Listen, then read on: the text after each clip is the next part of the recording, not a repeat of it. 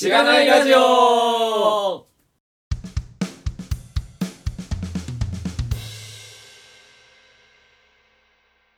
アナウンスです。えー SP3、A パートにて、えー、グラニーさんが、進撃のバハムートって言ったんですけれども、正しくはバルハラゲートでした。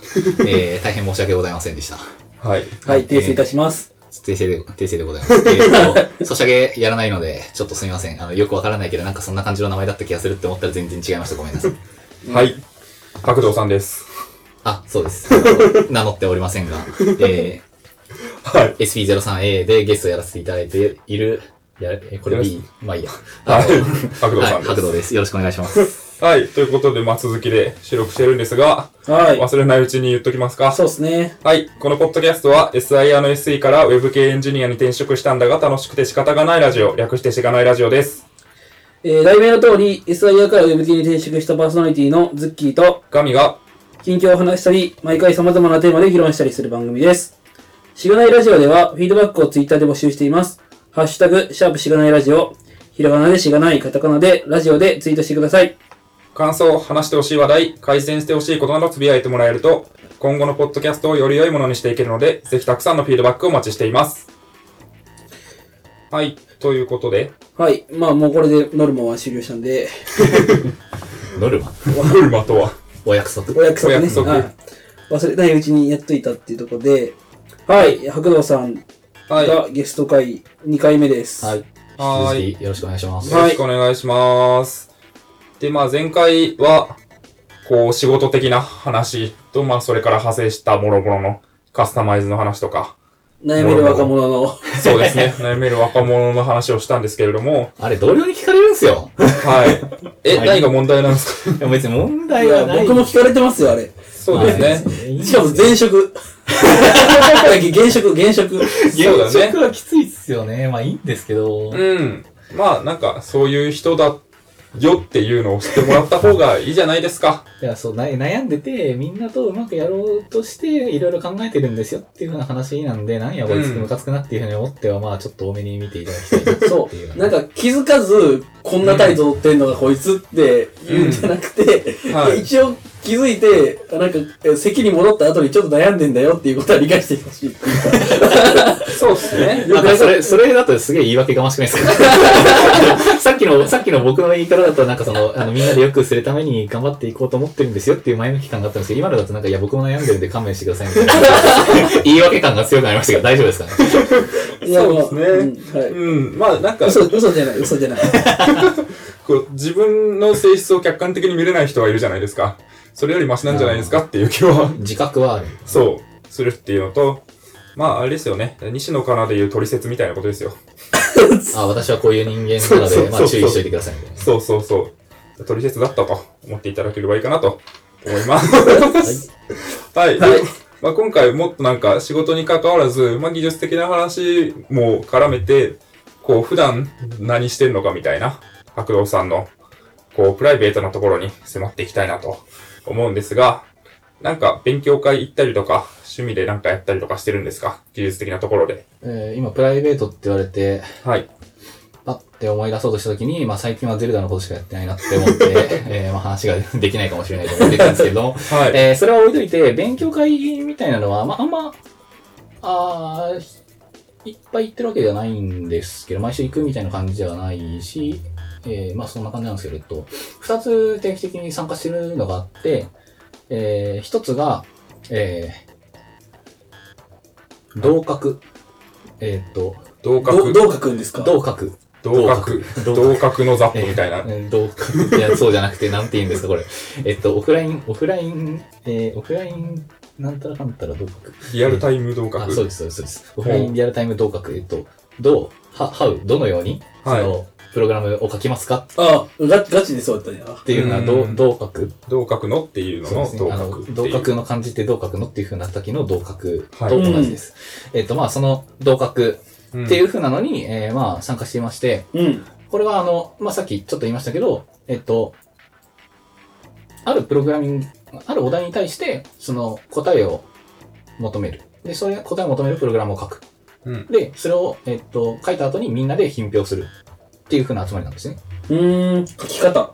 書き方、そうですね。あの、言語とかも完全に不問で、えっ、と、なんか、問題があって、1時間の制限時間内にそれを解いて、えーそのソースコードをみんなで眺める。うーん。えー感じですね。これは結構楽しくて、問題自体は、うんと、まあ、僕はだいたい、6割ぐらいは解けない。解けないです。えへえ。時間内には解けない。うん。えっと、正確にはロスタイムとか、その他の人の回答発表中とかにもちょこちょこデバッグをして、えっと、ようやく6割ぐらい解けて、4割ぐらい、ああよよよようやく4割ぐらい解けて、6割ぐらいは普通に解けないみたいな感じなんですけど。うーん。えー、なんですか、問題としては、例えば、うーんと、うん。うーん、ある山があって、そこからはい。岩を落としていくんだけど、どの経路で通ったら死なないとか、なんかそんなんだったなおー。んかその、ふどっちかというと、プログラミングコンテストとかで出そうな問題とか、あと、まあ、ちょっと数算数系の、うん。えー、なんか、五角形が敷き詰められた、えー、盤面があって、それをこう、どっちの方向に動いて、どっちの方向に動いて、どっちの方向に動いてっていうのは、そうそう N 回繰り返したときに、えーっと、どうなり、あの、今どこにいますかとか、なんかまあそういう感じの問題が、うんまあ出てます。ちょっとあの、問題自体は、えー、過去問公開されているので、うん。まあググっていただいた方がいいと思うんで、まあ、小ノートに貼ってもらいます。はい。はい。この、横浜ヘナチョコプログラミング勉強会っていうはいやつですか、あ、そうですね。うーん。えっ、と、そうなんですけど、昔は、えー横浜でやってたんですよ。東神奈川かうん。やってたんですけど、えっ、と、最近はキャバラでやるようになっていて、あ、キャバラ、あキャバラとカンタの間みたいなところでやってて、はい。えーまあちょっと今後どこになるかはわかんないんですけど、あまああの、えーまあ近くなったし、もう結構定期的に参加している。月1ぐらいでやってます、大体。う。うんん。えーそれはあの主催主催者の人が一人いて、えっと、鍋谷さんっていう風な方なんですけど、はい。古代 Q っていう、うんあの、まあ、プログラミングの問題を出しているようなサイト、まあ、うん転職系のサイトなんですけど、えっと、その古代 Q の出題者もやってらっしゃる鍋谷さんっていう風な方が、えっと、まあ、問題を出して、えー他の人が解くみたいな。最近は他の人も問題出して、えっと、まあ、問題解くみたいな感じでやってます。はいうんこれが、楽しい。楽しいんですね。あの、さっきも言ったように、あの、全然解けないんですけど、うん。あの、結構楽しくて、何が楽しいって、あの、他の人が、えっと、何を考えてソースコード書いてるっていう風なのが、みんな喋るんですよね。当然、その1時間解いた後に、発表タイムがあって、えっと、解けてなくても、未完成でも書いたこととか考えたことを前、みんなの前に出て発表するっていう風な時間があって、うん。それでなんかあの、これってこういうふうな、あの、例えば僕全然スカラわかんないですけど、あの、スカラでなんかこういうふうな書き方してますけど、これってどういう意味なんですか？とか、ハスケル書いてる人もいたんで、ハスケルでこういうふうなことするとどうなるんですか？とか、えー、普段ハスケル使ってるはずなのに、今回は Ruby で書いてますけど、なんかハスケルだと書きにくいとかあったんですか？とか、うん。まあそういうふうな話とかを聞くのが楽しい。うん。うん。楽しいですへえ。うん。なるほどね。それは、なんていうんですかね。うーんと、みんな、そんな、ね、勉強会、勉強会？ミートアップ？に参加するぐらいだから、あの、プログラミング書くとか、まあ、読むとかが好きなんですよね。で、その言語とかの仕様っていうか、なんか、そのいろんな言語について詳しかったりとか、まあなんかそういう風なのがあるんで、えー、なんていうんですかね。みんな、参加者の人が、あの、こういうことを考えてますとか、えっと、こういう風な書き方をするように、こういう風な書き方がしたかったんで、この言語にしてみましたとか、そういう風な話をしてるのが楽しい。うん。あと単純に、やっぱ、よく使うメソッドとかってあるじゃないですか。その自分があ、はい。よく使うメソッドとかってあるけど、でもなんか普段こういう風に書いてたけど、こういう風な書き方あるんだ。とかそういうのが、うん、結構、なんていうんですかね。えー、いろんなパターンが見れるので、ううん。ん。そうっすね。うんそういうの楽しいですね。なるほど。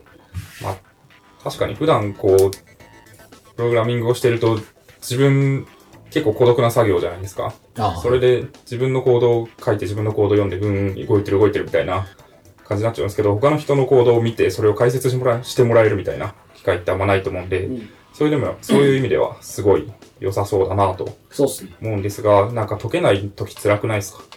解けない時は、まあ辛いんですけど、うんでもあの、その、ある問題があった時にどういうふうに解こうかっていうふうに考えたことはまあいろいろあるじゃないですか。うんだから、えっと、こういう、こういう問題だったので、えっと、例えば社交座標に落として解こうと思いました。だから社交座標でこういうふうに置いて、で、これとこれとこれを計算したら、こういうふうなのが出てくるから、えー多分この、これをね、頑張ってプログラミングすれば、なんとかなるって思ったんですけど、全然できませんでしたとか。うーん。なんか、こういうようなケースが、こうこうするとできると思ったんですけど、なんかパターンが100通りくらいあるからもうなんか全部書き入れませんでしたとか、なんかそういうふうな、あーそういうふうな話をして、なるほどね。やってる感じですね。だから他の人の解説も聞けるんで、あの、だから僕は、その、なんたらさんと基本的に似た方針なんだけど、ここが違って、で、ここのかん、ここをもっとシンプルにできなかったんで、あーなんか、計算量爆発して、今も実行中ですみたいな 感じの、えー話とかができるんで、まあそういうなんはいか考えたこととかを話すっていうのが、もう結構楽しいです。僕、まあ、うんもともと喋るの好きなんで、はいはいはい。えー割とだから問題を解くことが目的っていうよりは、そのプロセスについてみんなでこう共有して考えるのが、まあ目的というか、そうですね。うーん。解けることがそんなに大事なわけではないっていうことですよね。うん。なんかペアプロもそんな感じのが結構目的っていうか、なんか、まあ、うん結構最近ペアプロすることも、僕がそのできる先輩とペアプロすることもあったり、はいえっと、僕があの、えまあ、僕も OJ、さっきおっしゃってた OJT みたいなことのやってる後輩がいてて、うん。そのことを一緒にプロ、ペアプロすることもあるんですけど、なんかそれも完全になんか同じで、どういうふうになんかこういうもも問題に対して行動を書いてるのかとか、まあ、あと結構先輩がよくわからないこうコマンドを使ってたり、あまあちょっとあの書き方っていう話とは離れるんですけど、どういうコマンド使ってたりとか、簡単に言うと、で、どういう、えっ、と、メソッドをよく使ってたりとか、そのメソッドをこういう使い方してたりとか、っていうのは結構勉強になるんで、うんなんかそれの、まあなんかちょっと、目的は一緒なのかなみたいな、っうん。ていうふうに話で思いましたけど、うん。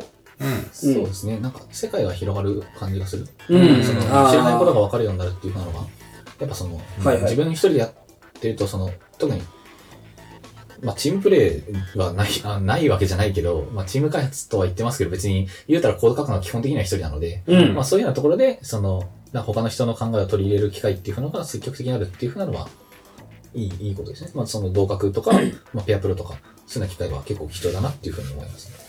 はい、そうですね。ただ、まあ、同格は邪悪なこともしたりするので、なんかあまあ、あの、業務コードだとこういうふうなことは書かないんですけど、まあ、今回の仕様だったら、まあ、こういうことをやっても大丈夫なので、こういうにしちゃいますとか、あ、なるほあなんか、まあなんか、あんま綺麗じゃないんだけど、まあとりあえずなんかケース分でなんか分岐したらどうにかなるから、とりあえず全パターン通してから後でどうにかしようと思いましたって言って、その全パターンガーってベタ書きしたまま提出されるとか、まあそういうことあるんで、まあその業務に活かせるかっていうふうなのはまあまた別話ではあるんですけど、単純に楽しい。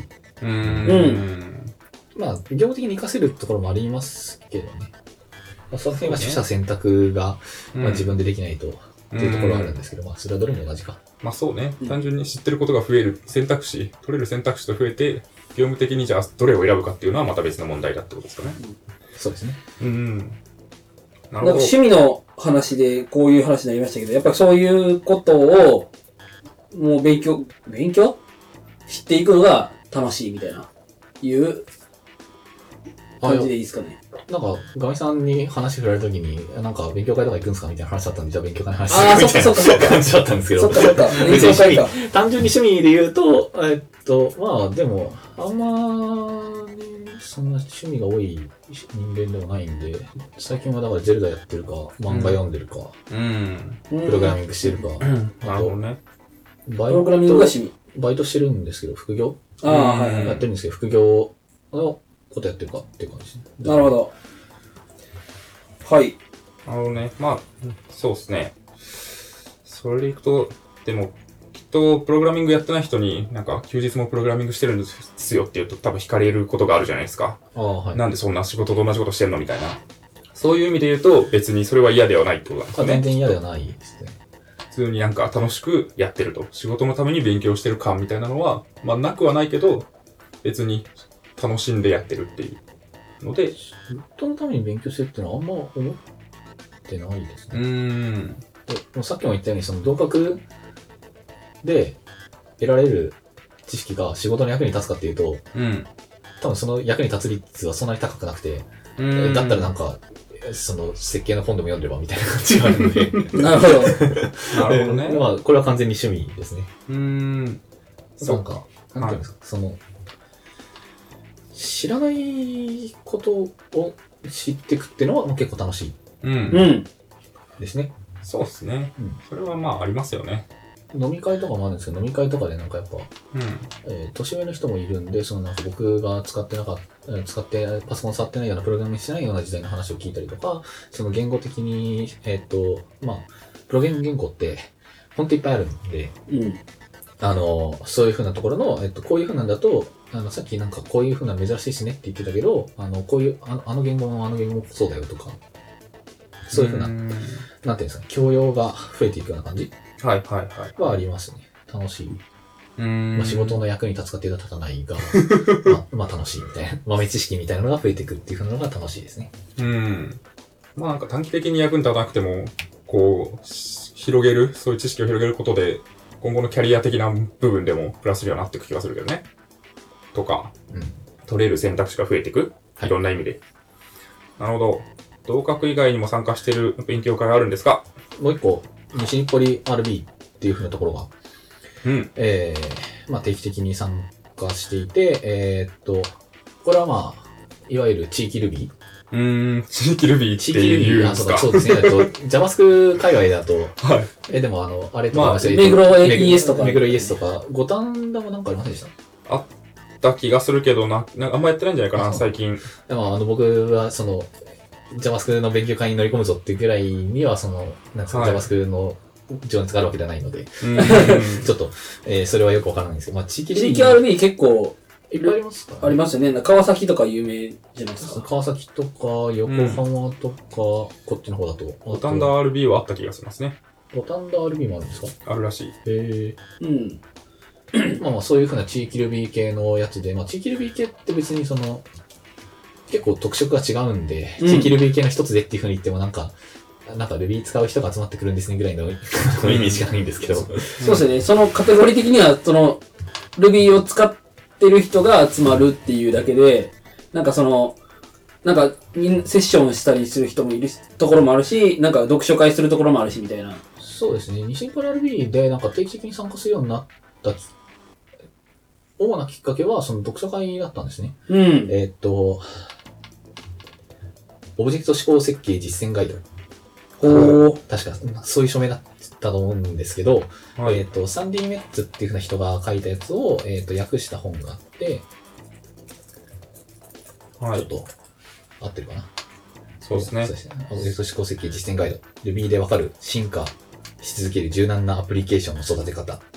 で、サンディ・メッツっていうふうな人が書いて、えっと、高山さんっていうふうな方が訳したんですけど、はい。その高山さんっていうふうな方が西日暮里 RB の、その、オーガナイザおーやっー。てらっしゃって、えー、すごい。で、まあそのオーガナイザーの人が書いたんで、あの、みんなに読書会やりましょうっていう企画があって、えっと、1回に2章分ずつ、で、えっと、全部で9章ぐらいあったから、9章あってまとめ会やったから、6回か7回ぐらい、う5ん。回 ?6 回、6回かな？?6 回ぐらいで、えっと、あの、読書会をやってて、えーうんそれも結構良かったんですよね。うん。えー、なんですかね、あの、まあ、みんなザーって読んできた後に、その後集まってきて、もう一回読み直す時間をとって、思ったことを付箋にペタペタ貼って、うん。えーこういうことを思った、こういうことはなるほどって思った、こういうこと、ここはなんかちょっと違うんじゃないかって思ったとか、あの、こういうふうなことがちょっと自分として出てきたみたいな感じの、えー付箋をペタペタ貼っていくっていう。で、そのそれをみんなで読み上げるっていうふうな感じの読書会でやってたんですけど、うん。これが結構良くて、えーなんかそれで、えーっと、そこから西日パラルビーンは、あまあ、その前からちょくちょくは言ってたんですけど、あの、あちゃんとここ参加しようみたいな感じで、えーうん最近やってますね。うん。うん。西日パラルビーンは、えーっと、今、読書会はそういうのがあって、読書会が終わった後は、えーっと、今、LT 大会っていうふうなのがこの前あって、はい。次は黙々会？うん。で、その次に何やるんだったかな？ちょっと覚えてないですけど、まあ、あの、なんていうか、えー、結構なんか、適当に集まってきてなんかするっていう感じの、なんかその、うん勉強会なんでセッションやりますみたいな感じじゃなくて、えっと、まあなんか、適当に集まってきて、なんか集まった人どうぞやりますかって言って、えー、黙々したり、えー、なんか LT 大会とかは、まあ、LT やる人が順番に発表してったりとか、えー、そういう感じですね。うん、なるほど。これも発表されてましたよね。してましたね。してます、してたって書いたのかな、俺が。ツイッターで、はいなんか、あの、今、なんか作ってないみたいな、忘れてたみたいな。そうそうそう。今一週間間違えてて、ええー、で、作ってなかったのを、なんか、一日、一日？一日もかかってないか。まあ、昼休みと、その、えー、始まる前に作ったんですけど、えー、それで、あ、そうです、そうです、発表してきました。それはちょっと資料が、あまあ、いろんな諸般の事情により、非公開なんですけど、ああのまあまあまあ、それ、ない東北の内容も一応非公開っていうことにしておきますけど、えー、まあそういうような話をしてます。ー、気になりますが、あそうなんですねはいえっ。と、で、えっと、そうですね、LT やったりとか。あ、でもあうーんの、こその LT にと、さっき西パラで地域 RB です、地域 Ruby ですって言ったんですけど、うん。はいまあ、実はあんまり Ruby のコミュニティって感じでもなくて、えー例えば、その、その発表の中では、えっと、ジョーさんっていう風な方とかは、えっと、 Electron の、うん。まあ、その、JavaScript の、えーテストの技法について話をしていたので、うんなんかまあ別に Ruby じゃなくても、みたいな。なんかとりあえず集まって、なんか、適当に話をして、みたいな感じなので、なんていうか、その Ruby イーストじゃなくても全然 OK みたいな感じですね。んうん。僕も黙々会に参加して、えー、今日は Go やりますっていうふうに言って、Go やってたことがあります。はいはい。なるほどね。そっか。まあ、Ruby に興味があるっていう最低限の何かがあれば、別に何をやってもいいし、どんな人が来てもいいみたいな。そうですね。まあ多分別に Ruby に興味なくても問題ないと思いますけど、そうなってくるとなんか RB ってついてる意味とか考えないんですかね。別に。いいんじゃないですか。そういうコミュニティを作りたかったみたいな感じなんじゃないですかね。まあ、うんそうですね。その辺はちょっと、なんか、問題ないと思うんですけどね、ぐらいなんで、そもそも。別に僕は、あうんの、えー、参加、ね一参加者なので。オーガナイザーではないってことですよね。あ、そう、そのさっきの、えっと、オーガナイザーで言うと、その、ジョーさんもオーガナイザーで、えっと、そはいの、ジョーさんは、えっと、エピソード、しがないのエピソード6ぐらいかなんかで、うんかなえっと、 Electron 本の話をしてたと思うんですけど、その Electron 本を書いている。うーん。うん。読みましたえっ。と、二人で書いてるんですけど、そのうちの一人はい。です。で、僕も読みました。 Electron で始めるアプリ開発ですか？あなんかそんな感じのやつ。はい。なんか、あの、読んで、えー、 Angular じゃなくてよかったみたいなことを 言ってたと思いますけど。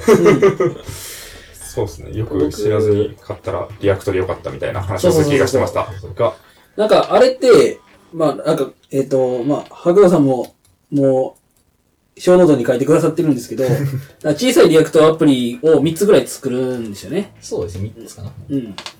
で、なんかその、 React の、えっ、と、勉強になるみたいな。そうですね、僕は、その、 Electron に興味がないわけではないんですけど、まあ、あの、なんですか、その OS のネイティブな部分を触れるとか、なんかそういうふうなところに興味があるっていうよりかは、単純に、えーアプリケーションをサーバーを立てないで配布して、その個人のところで利用できるっていうふうな用途に対して魅力を感じていたので、あなんかまあ、 Electron やろうかなって思ってたんですね。だから別に Electron 本のその、えっと、えー inter-process call だっけ ?IPC? みたいな、そういう、えーそういうなんですか、 Electron でしかできないような、ななんやかんやみたいなのは別にあんまあんま興味なくて実は。ああ、そうなんなんですね。で、えーよんまあ、まあ、読んで面白いなとは思ったんですけど、うんえっ、と、読んでる時にはメインでは、これはなんか React アプリケーションのサンプル集として、えっ、と、読むと、うん、なんか、あの、僕のためになりそうだなって思って、だいたい React のサンプルのところをメインに読んでました。うん。いや、そあれは非常に結構ためになるなと、その Reactやってても思って、はいうん、なんか、あの、ちっちゃいやつ。で、僕、その時ちょうど教えてたみたいな話も一緒にしてたと思うんですけど、その後輩に。なんか、ああ、なるほど、こういう風に説明したら分かりやすいんだな、みたいな部分も含めて、とか、こういう風に実装するのが綺麗なんだな、みたいな。やっぱりこの、これで合ってたんだ、みたいな。なんか教えている時に、すごい自分の書き方が不安になる時があって、なんか、あ、大丈夫だったんだっていう、なんか確認も含めて、これの本がなんかじ、地味に役に立ったみたいな。あの、なんか、 React の本2冊ぐらい、ほあの、オライリーからも出てたりとかするんですけど、それよりもなんかこう結構実践的なもん、えっと、コードとしてリアクトを読めたので、なんか良かったっていう、そういうふうに思いました。うん。そうですね。なんかリファレンスっていうか、なんかそのどういう風になってて、どういう風に、どういうふうなメソッドがあって、みたいな、そういうふうな話よりかは、単純になんかまあ、あの、ルーティングとかしたいから、じゃあ React Router 使いましょうね、とかなんか、その React Router でこんなふうに書きますよ、みたいなところのサンプルとかが、なんか結構、うん。うん、小さくまとまっているんで、うん読みやすくち小さくまとまってるってなんか、わ悪い意味に言うんですけど、なんかその、えーコンパクトに、えーはいまとまってるので、えーはいなんていうか、良かったですね。う。うんん。なるほどね。それだけ聞くとすごい React を学べるいい本みたいな感じがするんですけど。そう、 Electron は結構初めの方と途中ちょっとみたいぐらいしか、あんまり、エレクトロン、あとまあ、テストとかも書いてあるんですけど、うん。あテストのところ結構面白かったですね。うん。えーあの、テストで、いついテストでこけたらスクショ取って保存しておくとか。ほう。あの、エクセル、クセル、に貼り付けるために。いや、あでも別にそれは、あの、あれなんで、あの、サクセスの時には取らないんで、フェイルした時に、あの、取って、はいあの、例えばその、ああ、えっ、と、例、例だと、すみません、あと、ニシンポル RB で発表してたスライドの例だと、えっ、と、絵文字が、うん。その、ちゃんとレンダリングされることっていう風なのがあって、そのコロン、 tada っていう風に書いた時に、うん。えっ、と、あの、クラッカーの枠はい。になっていることみたいな感じがあって、えっ、と、その、それが、なんていうんですか、えー、ちゃんと、なんていうんだろう、うん、出てなかった時に、えっ、うん。と、例えば、そのコロン、 tada のまんま出てるのか、なんか別の絵文字になってるのか、とか、なんかまあそういうパターンがあるじゃないですか。落ちるパターンっていうふうな、うんなんかその、 expected になってないっていうふうなのは、無数のパターンがあるんですけど、実際にこうなってたよっていうふうなのが見れるっていうふうなのは、まあ、いいことですね。だから成功ケースのスクショは別に特に見ないと思うんですけど、うんあの、まあ、失敗ケースのえースクショが出るっていうふうなのは結構うんなって思いました。はい。なるほど。えー、なんかこう、勉強会にもいろんなパターンがあると思うんですけど、パターン。なんか、どういう勉強会が好きとかあるんですか？別にそんないっぱいってわけじゃないんで、あれですけど、はい。なんかあの、みんなが、ななんていうんですか、あの、誰々さんが来て発表しますみたいな感じのカンファレンスっぽいようなやつは僕はあんま好きじゃない。うん。なんか、あの、聞いて、聞いて、すげーって思って終わっちゃうんで、まあ、まあそうで好きじゃんすね。確かに。さっきのその、西プロ RB のところで話をした、その読書会も、えっと、参加型なんですよね。まあ、同格もそうですし、あの、なんていうんですか自分が思ったこととかをその付箋に書いて、うん貼って、本を読んで思ったことを付箋に書いて、それをみんなで読み上げてって、その、えー話をするっていうところなので、なんかそういう、ユーザー参加型、ユーザーじゃないのか？なんか、その、参加者が、その、参加者がコンテンツをちゃんと構成するようなタイプの方が好きかな。うんはいはいはいはい。その読書会でも、こう、この章は誰々さんが読んできて発表しますとかだと、こう自分の発表会だったら別にいいけど、他のところはなんかただ聞いてるだけみたいな感じになってしまうっていうところで、ただこれは全部読んで、こう、その回ごとに思ったことを付箋でみんな貼っていくっていう形式だったってことですかね。そうですね。うん。まあ、そういうところは結構良かった。なるほどね。いいいっすね、ー参加型。そうですね。なんか、はい。ちょくちょくその、しがないの普通のエピソードでも、あ、今度どこどこ行くんですけど、みたいな話聞いてますけど、うん。あれってなんかそういうカンファレンス型のが多い？そうですね、僕はセッションうんを聞く形式が多くて、うん。そうですね。深間月はよく LT をしている。まあなんか積極的にするようにしているというか、まあそれはいろいろ、まあ話の、えーっと練習と、うん。まあ、しがないラジオの告知。大事。プラス、まあさっきもいいろいろ言ってたんですけど、あの自分が書いていることとか、自分が考えながら行動していることが本当になんかただ確からしいのかっていううんのが、えっと、若干不安になることが多いので、まあそれを発表する、あの、それをこう、フィードバックを受けるためにも、まあ発表するみたいな、うんいう感じにしてますけどね。なるほどね。ちょっと話それるんですけど、はい。はいプログラミングってなんか、やってればやってるほどなんか不安になってきましたね。まあある気がします。ありますあります。うんこういうパターンを学んだので、なんかこれは今まで書いていたのは良くなかったのかもしれない。今回はこういう風に書いた方がいいのかもしれない。あでも他のこういう風な原則があって、それにも、それには違反しないようにするにはどうしたらいいんだろうかみたいな。なんかそういう風な、こうなんていうんですか、迷いが増えていく。うん。まあ、引き出しが増えている分だけ、その引き出し、どの引き出しを開ければいいかっていうようなことに対して、えー迷うことが多くなっていって、うんまあなんか最近結構困ってるんですけど。わかります。わかります。なんかやっぱその言語的な特性とも結構あったりするんで、うんなんかその、例えば、今 PHP 時々書いてるんですけど、PHP ってあれって、ユーズってするじゃないですか。はいしますねえ、例えば、あなんだ、 Foo モジュールの Bar クラスを使うときに、 use、Foo、えー、円かな？バックスラかな？バックスラ Bar かな？みたいな感じの宣言をすると、えっ、と、そのファイ、ファイル単位かな？ファイル単位かなんかで、えっ、と、 Bar っていう風なのが、えっ、と、トップレベルの風の、えっ、と、その下のネームスペースの Bar である。っていうようなことが、えー、定義されるんですね。うん。えーだから、トップレベルの風のバーっていう風なのを、えっ、と、 Bar として使えますよって use するんですけど、えっ、と、そうすると、なんか、なんですか、例えば、うんと、モジュール、うん、モデル側に風がいて、えーモデル以外になんか例えばページっていう風なネームスペースがあって、ネーム側にも風っていう風なネーム、あの、名前がいる。って時に、ユーズするとどっちかわかんないから、えっ、と、風、風モデルと風ページっていう風な名前付けにした方がいいような気がしている。ああ、それは、は、はい。い。Ruby だとそういう use みたいなのが、まあ、ないんで、えっと、その、えー。えーまあ、あの、相対参照みたいなことができるんで、もうちょっと楽に書くこともできるんですけど、うん。まあ、基本的にはだから、えっと、モデルの風とか、えーページの風とか参照ができるから、風モデルとか風ページっていうのに、その種別を表すようなサフィックスをつける必要がないよなとか、なんかそういうふうなことを考えてて、なんか、どういうふうにネームネームスペースをそもそもどういうふうに切った方がいいのかとか、うん。なんかそういうことを最近めちゃくちゃ悩んでて、うん。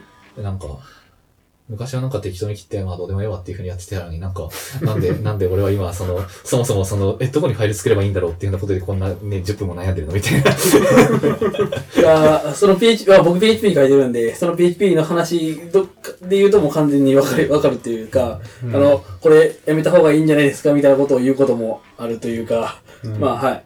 まあ、不安になりますよね。いや、難しいっすね。うん。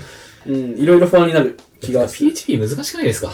いや、また言語の話、言語とかの話になったら行きそうになったんですけど、PHP 難しくないですか？あれは。うん。えなんか、あの、別に適当に書いたらまあ多分適当に書くんですけど、なんかまあ、適当に書くわけにもいかない ので、ね、一応、その仕事でやってるんで、えー、そういう風にやるぞって思った時に、あの緩さが結構難しくて、なんか僕が書くとすごい Java っぽい PHP になる。あなんか、えー全部、全部基本的にプロテクテッドにして、えーそのクラスを作って、ゲッターとセッター作って、みたいな感じの、あ。うん。えーで、ゲット風、ゲッセットバーみたいな感じになる。いや、これはなんかなんというか、え僕もなんか結構そんな感じにしたい感じあります。てかそうしないとなんか不安なんですよね。うん。なんか何が起きるか分かんない。そうですね。そうですね。はい。わかります。PHP はなんか難しいなって思いました。うん。ああの、えっと、まあ僕もなんか時々、あもうこれいいやって思ったら使っちゃうんですけど、あの、アレイなんちゃら、アレイアンダースコアなんちゃらを、あ、はいはいあの、ネストして書くみたいな。はい。はいはいはい。わかります？わかりますわかります。あれ微妙っすよね。いや、あれは微妙なんですよね、マジで。いや微妙なんですけど、便利なんですよね。うん。えー、PHP わかんないわかんないんでえっと、例えば、JavaScript で言うと。JavaScript で言えないんですよ。だからドット map、ドット filter みたいなのとかができるじゃないですか。はい。チェーンできるじゃないですか。はいはい。メソッドチェーンで書ける。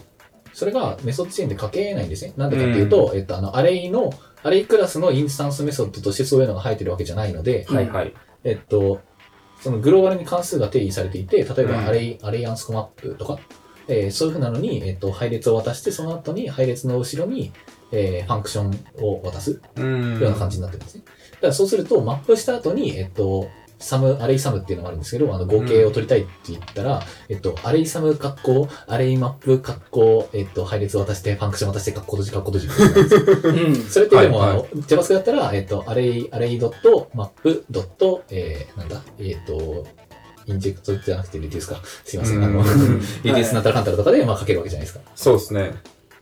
で、その、なんていうか、そう、そういうつなぎができなくて、うん。で、基本的にネストしていくから、はいはい。これな、今何がどうなってんだっけみたいなのが、急にわからなくなる。そうですね。うん。アレイマージとかもすると、もう訳がわからなくなるみたいな、そういうのがあって、ちょっと辛いんですね。あと、あの、コーディング規約？規約？まあ、その、うんコーディングスタイル PSR-4 みたいな。を使ってるんですけど、それがなんか結構、なんていうんですか、そのファンクションを渡す書き方と合致してなくて、うん。なんか、ダサいんですよね。ななんか、JavaScript だと、その、ファンクションを書くときに、えっと、ファンクションボディの宣言の前まではその行に書いて、ファンクションボディで改行してみたいな感じにできるじゃないですか。えっと、うん波波括弧の始まりでうん。改行してっていうのにできるんですけど、それやると怒られるんですよね。へえだから。結構辛い。それは書けるけど、規約的に良くないみそうです。たいな。規約的になんかこれあんま推奨できませんよみたいな感じになって、まあ、はあ PHP 僕片手間に書いているので、なんかまあ、うん、えそこまで、そのスタイルを調整してまで書くかっていうとまあいいかって思って、うんファンクションを一回変数に入れてから書いたりとか、なんかその、そういった、えー、なんだ、そういった書き方をしないで普通に自分で法文書いたりとか、うんで、ごまかすようにしてますけど。うんいやまあ難しい。本当に難しいです。かその PHP と JS は完全になんか結構書き方がうん。違う気がする。まあ PHP と JS はっていう話じゃなくて、まあ PHP がっていう感じなのかもしれないけど、まあ、僕 PHP と JS しか、あの、主に、なんかよく分かって使ってる言語がないので、こういう言い方しかできないんですけど、そういう気がしますよね。で、その不安になる。で、不安になる。PHP をやめた方がいいんじゃないかな、みたいなことを サバボード JS で。思っちゃまあまあ、今、まあちょっとスカラを置き換えたりとかいう話が。あったりとかするんですけど、まあまだそこまで僕スカラを、なんていうか、あれ覚えること多いんですよね。まあそれはいいか。広がっちゃうんでいいんじゃないですか。はい。まあ、ランタイム、ランタイムっていうか、パラダイムか、パラダイムの話なんで、うん。なんか、ちょっと違いますよね。うーん。なるほどね。まあ、プログラミングやってて不安になる問題というのは、まあ、あるんじゃないかと思って、それを解消するものとしての勉強会みたいなのは有用なんじゃないかっていう感じですか？まあそうですまねあ。そうですね。う。うんん。なるほどね。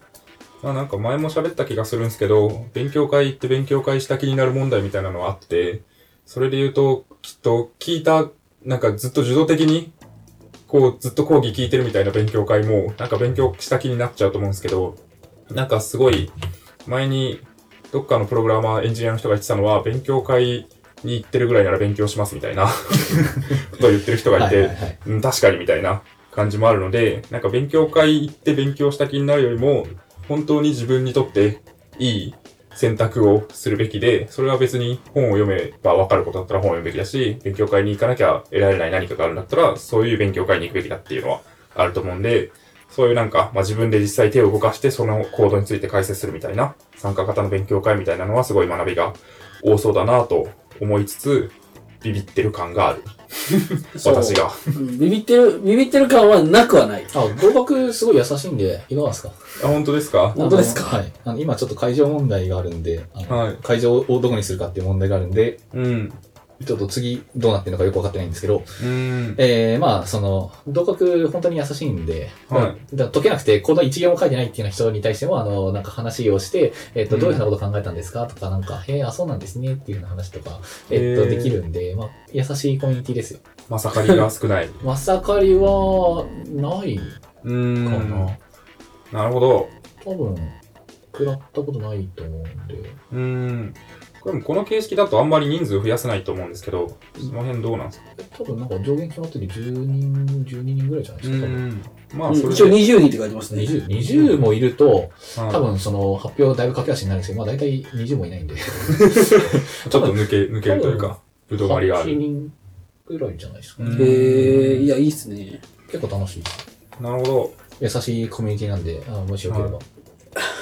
はそうですね。うん。えっ、と、あと何をと思ったんだっけえっ、と、なんか思ったことがあったんですけど、あ、そう、参加型勉強会で勉強した気になるみたいな話があったと思うんですけど、うんあのー、しがないラジオの第何回か忘れましたけど、はい。えー、ズッキーさんがうん。行って、なんか、あの僕より、ん？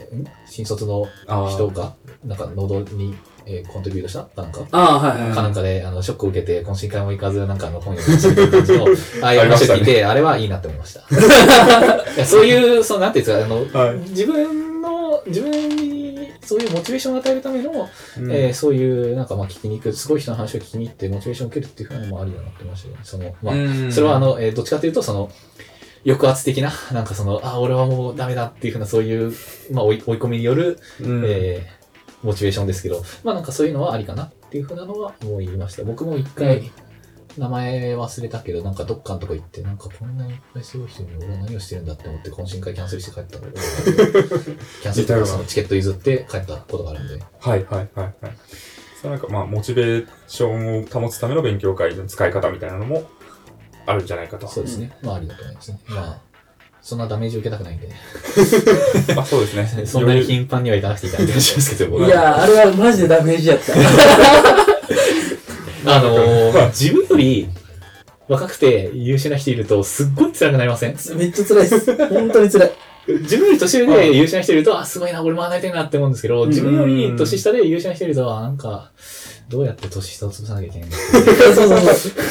性格悪いっすね。どうやって勝つかの話になる。勝つ勝つってないんだけど。こいはいはい。そう。いや、てかも、もともとは僕はスタート遅いですけど、まあでも、もうプログラマーとしてもう4年間はやってるわけで、はい。そのなんか、いや、僕ね、あの、文系出身なんでね、みたいなこと言い訳してられる年でもなくなってきてるわけですよ。うん。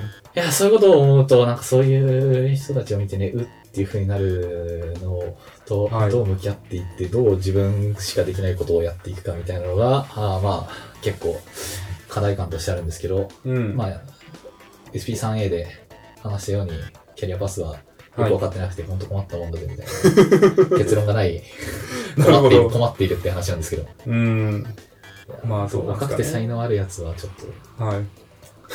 潰すみたいな。辛い。いや、潰せないんで。僕程度じゃ潰せないんであれなんですけど。そう、才能、才能があるから潰せないんですよ。そうっすね。一方で、そのちょっとうん話しましたけど、その後輩育成したいみたいな気持ちもあるんですけどね。後輩っていうか、そのなんか僕はその、新卒で入った会社の研修で育ててもらったっていう風な恩義があって、その後もなんかまあいろんな人にいろんなことを教えてもらいながら育ててもらったって思ってるので、そういうコミュニティに対する、コミュニティプログラミング業界に対する恩返しみたいなことはうん。したいなっていう気持ちはあるんですけど、まあ、それも、その一方で、まあ、俺教えるの下手なので、まあ、いつかぜみたいな、なるほどね。そういうなんか、うん。なんていうんですかね、ちょっと気持ちと、あの、はい行動が追いついていないみたいなところがあって、う。うんん、うーん、みたいなことを最近悩んでますね。それはまあでも最近でもない。結構ずっと前から悩んでますね。そうか。まあ、対面で教えるっていうのには限らないと思いますけどね。そのなんか貢献の仕方というか。あ記事書いたりとか？そうですね。ブログ書いたりとか、まあなんか、なんですかね、こう翻訳、ドキュメントを翻訳するとか、わかんないけど、ドキュメント翻訳するのは果たして人のためになってるんですか、なってるんじゃないですか？英語読めってことですか？それは読んだ方がいいと思います。裾野を広げるという意味においては、まあ翻訳はあると思うんですけどね。わかんないですけど、まあそこも広げると広がっちゃうんで、あれですけど。あまあ、翻訳もちょっとだけやりました。ちょっとだけやった。正確には、えっと、はい友人がやったって言って、英語自信ないんで見てくださいって言って、うん。えー、なんかちょっと手直しをしたぐらいです。ビューのうん、ビューのドキュメントだったんですけど、おー。Vue.js? ビュー J です。ああ、うんなるほど、なるほ日本語ドキュメント、ど。はい。多分、コント履歴に僕がいると思います。お、本当ですか？多分。ちゃんとあの、マージされたところまで見たいんで、僕はその、その人、えっと、ビューの本体のフォークのその人のレポジに対してプルリクを送ったので、そこまで残ってるのかどうかはちゃんとよくわかってないんですけど、まあ残ってんじゃないですか。なるほどね。はいはいはいはい。うーん、まあ、そんな感じですかね。まあ勉強会はそうですね、あんあんま行ってないんで、まあ、話すことはこんぐらいかな。うーん。まあ、そうですね。まあ、すごい正論を言うと、はい勝ち負けではないんじゃないかなっていう 勇気は僕はしていて、それはでも多分、えーっと、僕はガチガチのエンジニアじゃないよっていうスタンスを取っているからこそ、そういうなんか納得のさせ方ができるんだと思います。自分を。納得のさせ方っていうふうなのは、それはだから、えっと、はい。なんていうんですか、その、えー、防衛規制的な何かとして、その、うん納得、そういうふうなことを言って納得しているという話ですか？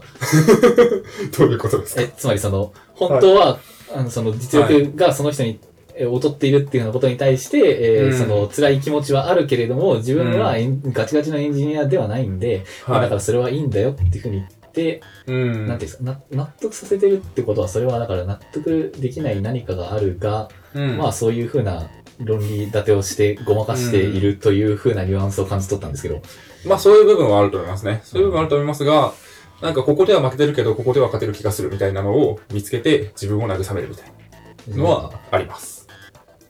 全部勝てないと死にたくなるかもしれない。完全上位互換っぽい人とかいますけどね。それはまあ確かに辛いかもしれないが、あとまあ、あれじゃないですか、こう、その個人が価値を発揮できるのかどうかっていうのは、こう、周りにいる人との、まあ、相対的な能力値っていう部分もあると思うんですよね。あ例えばある会社に貢献できるってなった時に、なんか周りの人が超優秀だと、例えば Google で活躍できない人も、なんかどっかその辺の IT ベンチャーだと活躍できるみたいなのあるじゃないですか。うん。っていうのはあると思うので、まあなんか自分の、こう、ススキル感に合った場所を見つけていくみたいなところもあるわけで、そうなってくると、まあ、もちろんスキルをこう、どれぐらい高めていくのかっていうので、上を見ていくっていうのは必要だと思うんですけど、まあ、こんな感じかなみたいな。っていうところにこう、なんですかね。僕はそんなに聞き分け良くないですね。まあそうなんでしょうね。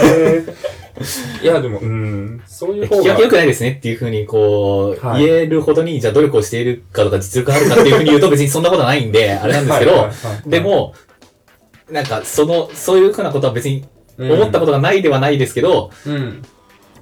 まあ、それでもまだ鬱屈した何かを抱えてますね。なるほどね。まあ、それはそうですね。それでも、例えば、なんか、全然こう、IT 化されてない業界とかあるわけじゃないですか。もう技術も知らないような、こう、人ばっかりの業界とかに行って、そこにこう、技術をもたらすみたいなのも、まあ、価値だと思うんですよね。ああ、はいはいはい。で、まあ、そう、それをまあ自分がしたいかとかいう問題はあると思うんですけど、そう思った時に、なんかそこに、こう、そこにでも、その自分の上位互換の人は行かないとすると、まあそこに自分が行くっていうことで、別の価値の出し方をしていくみたいな考え方はまああるかなっていう気が僕はしてます。単純になんか、スキルセットで全て上位互換でやべえ死にたいっていうよりも、なんかその、その人と別の選択をすることによって別の価値を出していくみたいな考え方をするっていう。それはまあ若干ポジティブな感じでしてますがままああ、そうですね。うんそうなんですけどね。まあまあ、わかりますよ。ですけど、そうなんですけど、別にパラメーターで全部買っとけば、そんなことに悩まなくて済まるじゃないですか。だからパラメーターで全部買っておきたいじゃないですか。まあまあまあまあ。できないんですけど、その気持ちは非常にわかるし、まあそう考えることによって成長を加速する部分はあると思うので、ある程度はね。あとまあ、その、どこの領域で頑張るかっていうのは決まってないっていう話は何回かしてると思うんですけど、はい。それがまあそういった、なんですか、鬱屈した気持ちに拍車をかけていて、うん例えば JavaScript だったら、あ、あの人ができる。Ruby だったらあの人ができる。どっかだったらあの人ができるみたいな、そういうふうなそういう、うん。な、なんでもできるけど別に全部がなんかこう、まあまあ、波程度にね、みたいな感じのスキルの分布をしているので、俺はこれだったら負けねえし、みたいなのがあんま言えないんですよね。うんえーそうするとまあなんか辛い気持ちは高まっていく。いや俺あれあれなら負けねえからって言えねはいはいはい。それはまああるのかもしれないですね。その辺なんかないんですか？とここをめっちゃ尖らせていきたいみたいなのって、え。ない、ない。なんか、意図的に作るとかもあるじゃないですうんそうですね。そういう。のはやっぱ大事ですよね。なんかその、まあ、インターネットでの発言力は全部ではないですけど、そのインターネットでどういうふうな発言をしていくかとか、どういうふうなキャラを演じていくかっていうふうなこととか、その、も含めて、そのエンジニアとしての、そのスキルの組み立て方、キャリアの組み立て方っていうふうなので、どういうところで俺はやっていくんだっていうような宣言をして、そういうところになな何かどこかに注力してやっていくっていうふうなのをうん。戦略的にやるっていうのは、うん。まあ、やった方がいいんだろうねって思いながら、はい。そんな器用じゃないんだよね。まあ一つに決めきれないみたいなのもあるんですかね。ありますね。うーん。え、だってなんか、うん。別にどの言語もそんな、なんですか、嫌いじゃないって言いましたけど、んあの、どの言語も、まあ当然いまいちなところがあって、うん。なんか、よっしゃ、俺これやるぞって思った時に、本当にみたいな。ここは嫌いだけどな、こういうとこな。困るんだよね、みたいな感じに、じゃあ、なんかそれで果たして、えーなんだ、えー全力投球していいのか、みたいなことを悩んだりしてるんですけど、まあ、うんそれは最近は、でも今、全力投球する場所を見極めるよりかは、とりあえず何も考えずに全力投球してから後からミスったなって思って方向転換した方が、まあ前向きかなっていうふうに思って、うん。えーちょっと、その、うん。変わった。ううん、か変わった変えようとしているところなんですけど。ーん。なるほどね。その辺ズッキーさんどうなんですか？うーん、いや、僕もかん、えっと、どっちかっていうと、はいえっと、なんか雑食系っていうか、うん。あの、何でもする。で、最近、まあ、 React について一番よく、まあ、分かってるというか、自分のスキルセットの中でも React が一番高いんで、うん。あの、まあ、そういう React とか、じあの、あの、JS の話とかをすることが多いんですけど、なんかもう最近そろそろちょっと飽きた感も、まあなくはなくてほう。で、えっと、まあ、PHP とか最近 Scala をちょっと勉強したりとか、あの、データ分析みたいなところにちょっと手をかけていったりとかいう話もこの前したと思うんですけど、まあそういう感じになってて、まあなんか、ばらけてるんですよね、スキルセットが。お腹空きましたか？いい音しましたね。お腹が鳴りました。続けてください。はい。えーっと、でも、どうなんだろう。うーん、意識的に、えーっと、外に向けて喋ってるのは、基本的に JS のことばっかりなんですよね。うん。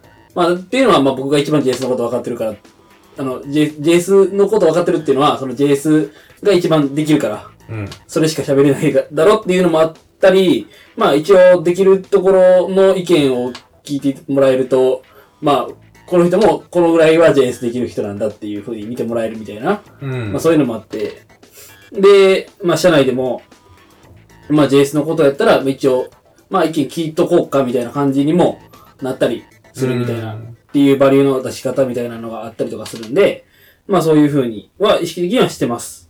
うん。ただ、いや、俺はこんなもんじゃねえんだろってこ、だぞってこうずっと思思いながらいろいろやってるみたいな感じうん。になってますかね。うん、っていうので、はい。あの、そうですね。回答できてる。はい。はい。まあ、確かになんか、この、このフレームワークなら誰々さんみたいなのやっぱあるじゃないですか。うん。あはい。まあ、直近の話で言うとなんか Vue.js だったらカズポンさんみたいな、そういうなんかあるじゃないですか。まあ、言語とかでも、この言語だとやっぱ日本で言うとこの人とこの人とこの人かなみたいな、とか、そういう風になっていくみたいなのはでも、割と、なんか、プログラミング業界で、こう、やりやすく、生きやすくするには大事なのかなって思ったりしますよね。しちゃいますよね。なんかそれだけで、あの、給料良かったりとか。そうね、なんか声がかかったりとか、いろいろ勉強会なり、なんなり、本を書くなり、っていうのはありますけどね。選球眼は多分あんま良くないんですよ、僕は。うんその、うん。この言新しい言語が出ました時に、これは流行る流行らないとか、うん。どういうところで使えそうとかっていう風なところの見極めっていう風なのって、やっぱその、パラダイムをたくさん知っていたりとか、その実際の活用事例を知っていたりとか、その、パッと見た時に、あ、こういう風なモチベーションがあってやってるんだろうなとか、どういう風なあコミュニティができそうだなっていうようなところとか、そういうことを思って、その、だから、えっと、この言語とかこのフレームワークに投資をすると、こういうところの層が寄ってきて、うん。みたいなところが、まあ、あんまちゃんと想像できないんですよね。そういうのはなんか、うまいなって思う人は、インターネット上にはたくさんいますよね。うんまあ、そういうこと、そういうことがうまいからインターネット上で有名になってるわけで。そうですね。なんか僕思うのは、なんかそういうのってこういろんなものを触っていくうちに、み、なんか見極めれるようになっていくのかな、みたいな印象あるんですけど、うん。なんか上手くなってるな、みたいなのはないですか？なんか、あ、こういうパターンね、みたいな。あ、これ、これが盛り上がるのはこういうパターンね、みたいな。うんなんか、まあ、こまあなんかコンポーネント志向みたいなのがあれやったから、なんか React が作りやすくなったから React がみたいなとか、まあなんか、一種あるじゃないですか。なんかそういうのって、どうなんですかね？なんかもう昔がどうだったかって、やっぱ定量的に測れるものではないし、あのさっきも言ったように、できなかった時のことは忘れていってるので、まあなんかよくわかんないっていうふうなのがまあ、はい。正直なところなんですけど、うん。で。もなんか、なんていうんですかね、その、新しいフレームワークとか新しいライブラリとかが出たときに、なんか、あ、どういうモチベーションがあるのかなみたいなことを気にするようにはなったので、まあなんかそういうところでの、そういうところの経験は生かされてはいるんだろうなって思いますね。だから選球眼がいいのかどうかは置いといて、そういう観点っていう風なのは自分の中に、えー一つ蓄積されてってるなっていうのは思いますね。なるほど。うんうん。そうですね。なかなかこう、新しいフレームワークが出てきて、昔はこうだったみたいな話とかをやっぱする人が多いじゃないですか。その有名な人というか。JQA の話します？とかとか。で、そうなった時にやっぱりその経験がものを言う世界みたいなのもあると思うので、とか、他を知ってる、昔を知ってるからこそ言えることみたいな。そうなってくるとまあ、今はしょうがないのかなっていう気もするけどね。うん。その、この年だっていうのもあるし。の経験が、あーまあ薄い方の人間なので。うーん、まあその、もともと、こう、スタートが遅いっていうのもあるし、単純に年齢がまだ若いっていうのもあるし、まだ若いって言ってていいんですかね。まだいいでしょ。まだ20代でいいんじゃないですか。大丈夫ですか若手ですよ。若手若手。いやー、気づいたら35とかなってるんだろうなっていうのは思いますけどね。うん。はい。はい。そんなところですかね。そうですね。勉強会周りの話とかはい。の話は。はい。まあ、またなんか何かのこう闇を抱えた気がしますが。はい。あと話したいことありますか？白郎さん。最近ちょっと考えてることがあって、はいまあそれの、ガミさんの意見を聞きたいなっていうふうに思って、まあ、小ノートにも書いてあるんですけど、はい。サービス残業ってあるじゃないですか。ありますね。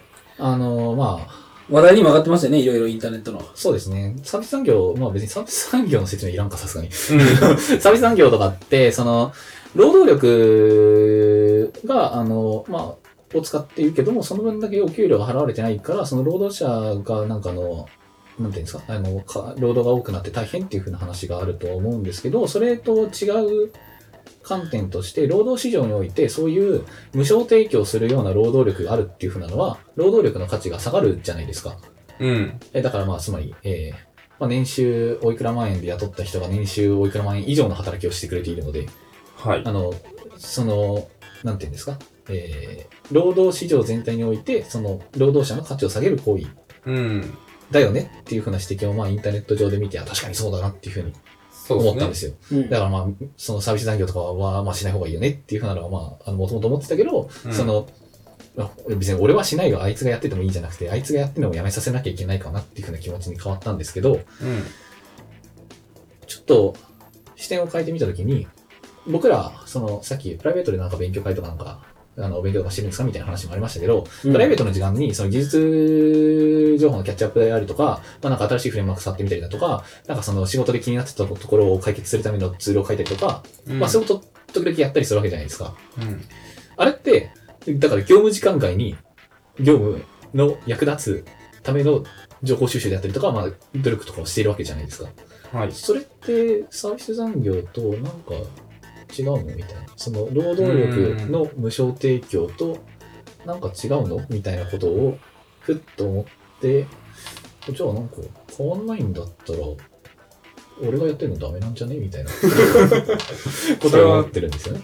自分にとってダメっていうよりも、その労働市場全体にとってダメってこと？ダメですね。だから労働市場全体において裏切って、だから本来僕は、えっと、うん勉強する時間も含めて会社からお金をもらうべきなのに、勉強を自分で外部化してやることによって、自分の、その、自分の労働市場における価値は高まるわけじゃないですか。はいだから僕は、だから年収がおいくら万円なのに年収おいくら万円以上の働きをしているので、自分の価値は高まるけど、労働者の価値が下がっている。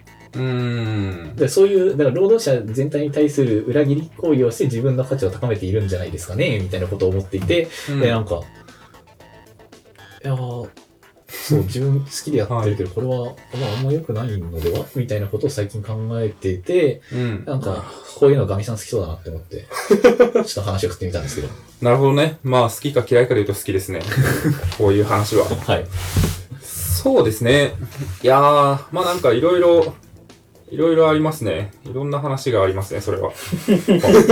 ま あ、僕も、その、はなんていうんですか、うん論点が明確ではないと思うんで、うんまあ、なんかそういうところの、気になった点とかからう突っ込んんで。もらえると助かるんですけど。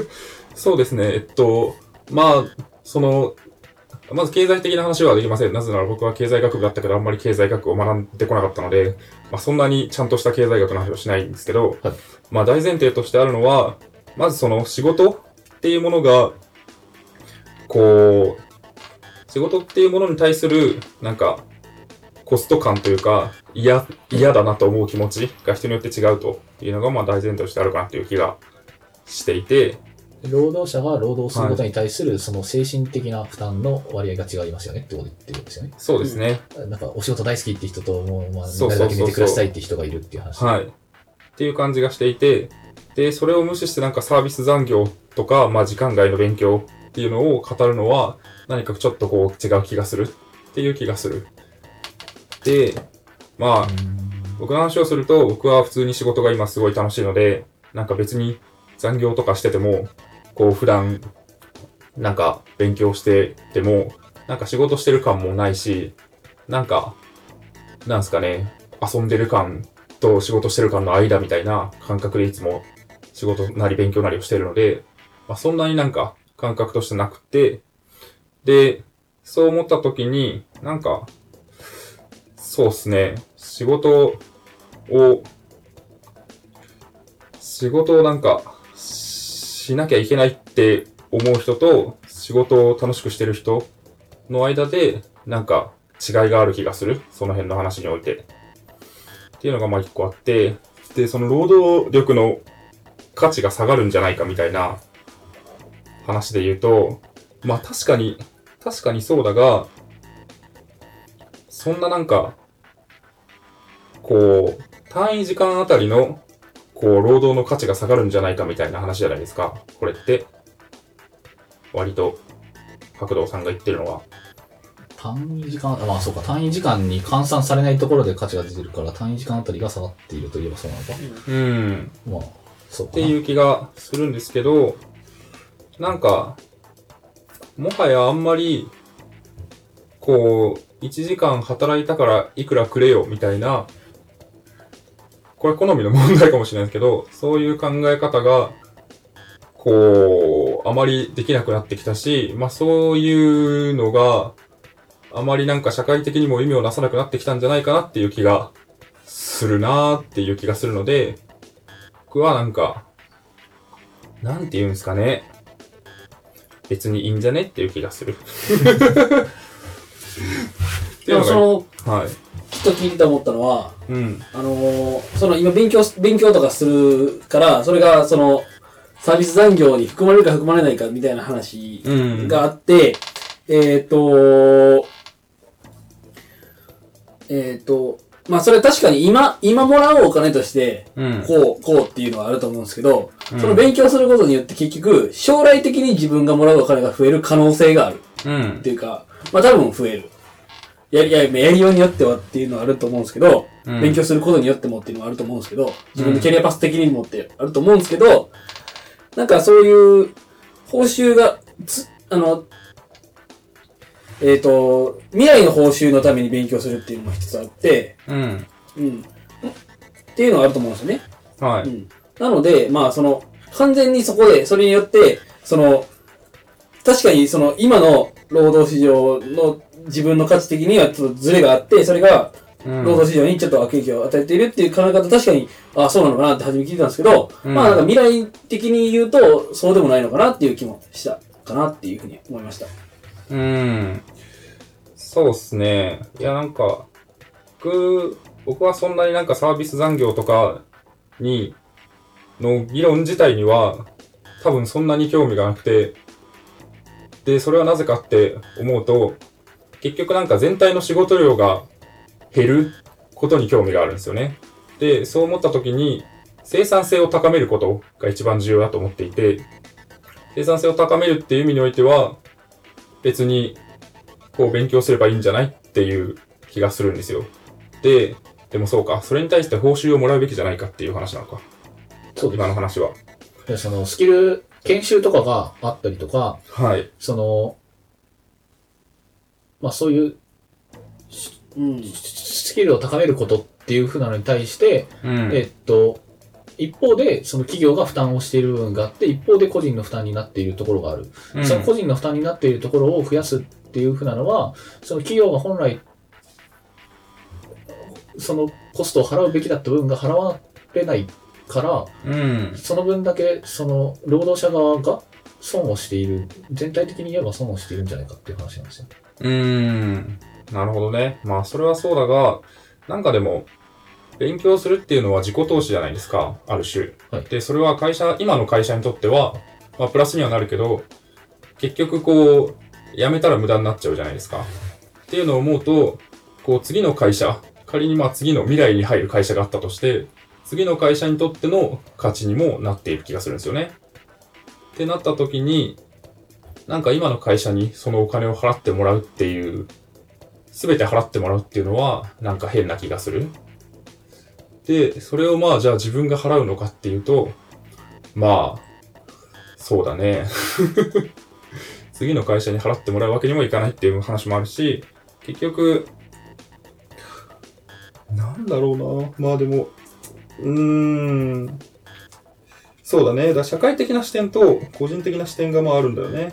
個人的な資産、あ、そう、さささっきからちょっと思ったんだけど、楽しんでるかどうかとかっていうのは別にその、関係なくて、俺の中では。だからその、労働市場において悪影響を及ぼしているんじゃないですかっていうふうなところが、はいはいはいはい。まあその気になってて、別にあの、だ業務時間外に勉強してるのが悪いっていうふうに言うつもりはなくて、別にするつもりだし、してえてか勉強してるっていうのは時間が俺もないから、別にいい、いい、いいんですよ。いいんですけど、ただ、その、社会的に見たときに、マクロ的なところから見たときに、なんかその、自分たちの首を絞めるようなことをしているのかもしれないなっていうふうなのは、まあ自覚しておこうかなと思って、ちょっと考えてたっていう話なんですよ。なるほどね。まあだからその、どっちかというと、その労働市場において、うん。どういうふうに評価されるのかっていうふうなのは結構気になる。うーん。そっか。労働の報酬の定義っていうか、なんていうんですか、その、えっと、まあ、僕は今サラリーマンなので、えっと、うんまあ、言うたら、あー160時間勤務すれば、まあ、お金がもらえるんですけど、うん。プログラミングって別にそういうもんじゃないじゃないですか。8時間いて、なんか、真に集中して乗ってるなんて、まあ、まあ2時間あったら調子良かったねって感じで、まあ1時間もないような、ちょっと2時間はあるか な。まあまあまあ、まあ、日によってはそうかもしれない。まあそんな感じだと思うんですけど、さすがになんかもうちょっとあるような気がするけど、まあ、ちゃんと計測しないとわかんないですけど、まあ、はい。そういうなんか、でもその、その集中している時間だけが価値ある時間だから、じゃあ君は1時間しか働いてないよねっていうとまあ違うよねっていうふうなのもあるし、うん。でそういうようなことを考えたときに、えっとまあそもそも、えっと、プログラマーっていうかその頭脳労働のホワイトワホワイトカラーワーカー全般的に、うんあ、の、えー成果物報酬にするか、その集中してるか集中してないとか全く関係なしに完全に時間制にするかしか評価ができないっうん。ていうふうなのはまず間違いないと思うんですよね。うん。で、その時に、えっ、と、まあ、成果物報酬の人はまあ別にそれはいいんですけど、時間、だからその僕らホワイトカラーワーカーは時間勤務に対して、その正しく時間を報告する義務がある。で、その時間を報告していないっていう風なサービス残業の、その、外、いえーなんだ、えープライベートでの勉強業務時間外での勉強っていう風なのはなんか、その義務を怠っているんじゃないかっていうことを考えてるんですよね。だからその、さっき言ってたような、その、将来的には、えっ、と、そういう時間単価での、その、うん。報酬っていう風なのがそもそもなんかまあ合わないとかなんかまあ良くないっていう話はそうだと思ってて、うん成果物報酬とか、まああるいはその、えーそもそも、えーお金のために働くっていう風な概念自体がまあ消え去ればいいなって思ってるんですけど、うん、そうだね。まあそまあそういう、そういう風な話は置いといて、なんかその、今の現状においてそういうぎ時間で働く以上時間に関してはなんかやっぱうん。厳しく言っておかなきゃいけないんじゃないのかしらみたいなことを思ってるんですよね。なるほど。まあ、それで言うと、サービス残業と業務時間外の勉強の一番の違いは、はい多分その命令されてやってるかどうかだと思うんですよね。で、そのなんか、お金をもらって、じゃあ働きますよ、1日何時間みたいな、うんっていう、まあなんか労働契約で、結局その、会社にと、会社が命令したことを基本的には、こうやりますよっていう、まあそういう契約だと思うんですよね。ある種の主従の契約。で、時間外の勉強も、なんかめっちゃこう強制されて、なんかお前これ勉強しろよみたいな、そういう命令のもとやってたら問題だと思うんですけど、なんかまあ自発的に自己投資でやってる分には、まあなんか、そうではないんじゃないかっていう気がするので、まあそういうなんか自由度みたいなところが違うんじゃないかなっていう気がするんですよね。で、その労働力の価値が下がるって言ってる時の労働力っていうのは、この命令に対して従って何か提供する労働かなっていう気がするので、まあその価値は下がらないんじゃないかなっていう気がした。というのが私の今の結論です。なんか、はい。僕は別にそういう人になったことはないのでよくわかんないんですけど、インターネット上の見聞きしたことで問題あの申し訳ないんですけど、あの、はい帰れって言ってるのに帰んないでなんかやっちゃう人がいるみたいな話とか、あー時々見ません？なんか見ますね。だから残業すんなって言ってるのにやってる人がいるとか、うん。そういうのもなんか、ね、良くないよね、みたいなこと思ってるんですけど、それで言うと、さ、帰れっていうふうに上司が言っていて、いや、で大丈夫です、あのタイムカード切ってあるのも大丈夫です、みたいな感じのことを言って残るようなやつっていうふうなのは、あの、まあ、その理論でいくと、まあ、許される話になるんですよね。命令されてないんじゃないかってことね。そうですね。まあ、命令さ、その命令されるうん。であろうことだからその本来なら、そのじゃあ後回しにして明日、その命令された業務時間内にやらなきゃいけないことをうん。業務時間外にやっているのがまずいのか、うでもなんかん。これ勉強しといてって言われることあるよね。うん。まあ、ゼロではない気はするけどね。でも確かにそっそれはでも企業が特別にそういうふうにやってるっていうふうに考えることはどうなのかな、うん。そういうなんか例えば、こういうふうな案件があるので、ど勉強しておいてくださいっていうふうなのは、こういう案件を取りたいけど、取れ、あの、やれる人がいないから、今回は特別に業務時間を割いてもいいですよって企業側が妥協してるっていうふうに思ったら、うん。まあ別にその、それを個人でやってるっていうふうなのは、妥協がなくなるだけで、まあ別にその、うん労働者の立場を低める行為ではないっていうふうに言われたら、まあそうかもなって感じはしますね。うん。そんな気がする。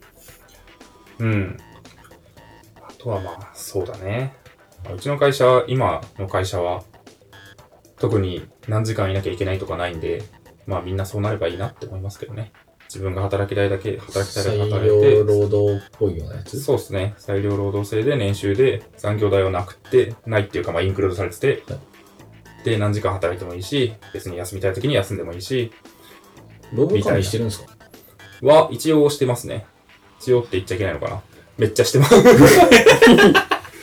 ちゃんとしてるんですけど、はいまあなんか、その、一応なん、いつ勤務したかみたいなのは記録はします。えーで休む時はこの日休みますっていうのを登録をします。ちなみになんかどんぐらい働いてるとか聞いていいですか？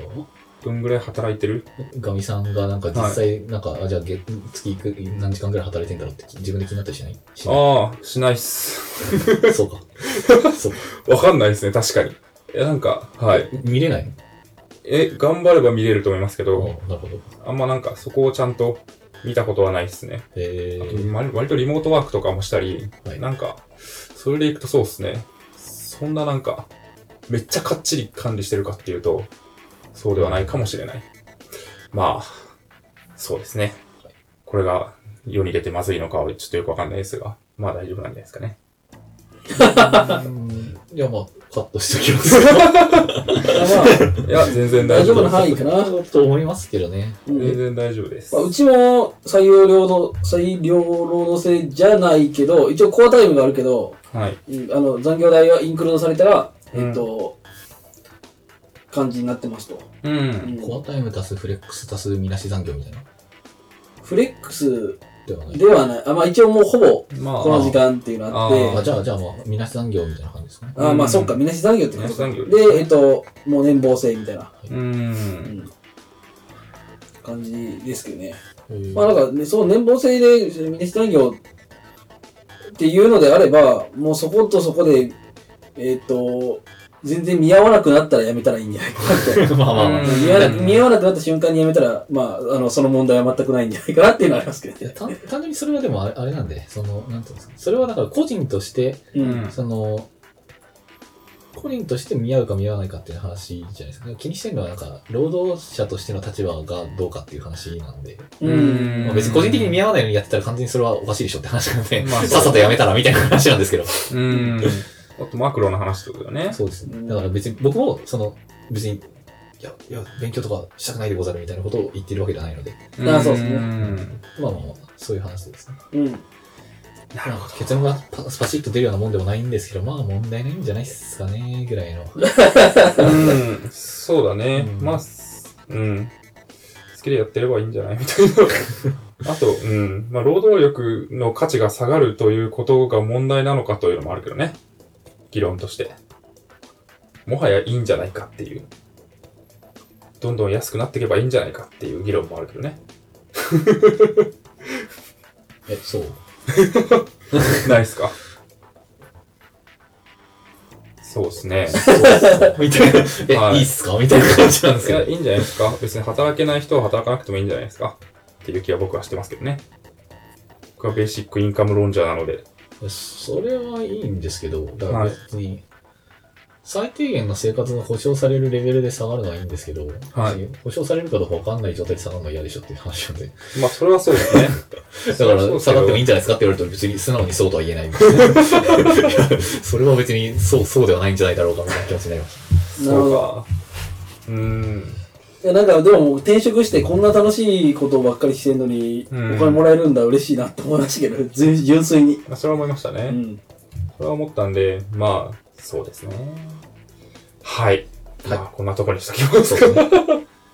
労務管理の話とかね、つつくと、はい怪しくなってしまう。いや、大丈夫全然大丈夫ですよ。いや、すごい真面目にやってます。うん全部嘘です。そうですね。ガミさんの妄想がちょっと、ポロッと出ちゃっただけでね。コロッと出たわけですね。多分どう管理してるかもあんま知らんよね。うん。そこまでまあ、裏側はよくわかんないですね。うん自分がどうか、何を、どの作業してるかみたいなのわかるんですけど、その中において。うん。はい。はい。そんなとこですかね。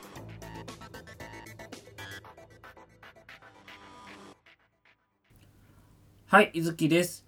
えー、SP3B パートいかがだったでしょうか、えー実はこの白道3回は、えー5月20日の土曜日に僕の家でね、えー収録したもので、え実は3時間半にも及ぶ収録になっちゃいました。で、えっ、と、いろんな話、まあ、僕もね、まだ2回目で、え白道さんに、え会うっていうことで、まあ、なかなか緊張もしたりとかしたんですけれども、まあ、かなり面白い話がいっぱい飛び出したんじゃないかなというふうに思います。なんか白道さんは傷ついたとか言ってましたけどね、いかがだったでしょうか？えー、C パートはですね、えー白道さんが普段、えー、と読んでる漫画とかサブカル系の話を中心に、えー、と展開しているので、もし興味がある方いらっしゃいましたら、えーぜひ聞いていただけると嬉しいです。はい。えー最後に、えいつものやつ読みます。しがないラジオではフィードバックをツイッターで募集しています。ハッシュタグ、シャープしがないラジオ、ひらがなでしがない、カタカナでラジオでツイートしてください。感想、話してほしい話題、改善してほしいことなどをつぶやいてもらえると、今後のポッドキャストをより良いものにしていけるので、ぜひたくさんのフィードバックをお待ちしています。はい。じゃあ SP3B パートですね。えー聞いていただきありがとうございました。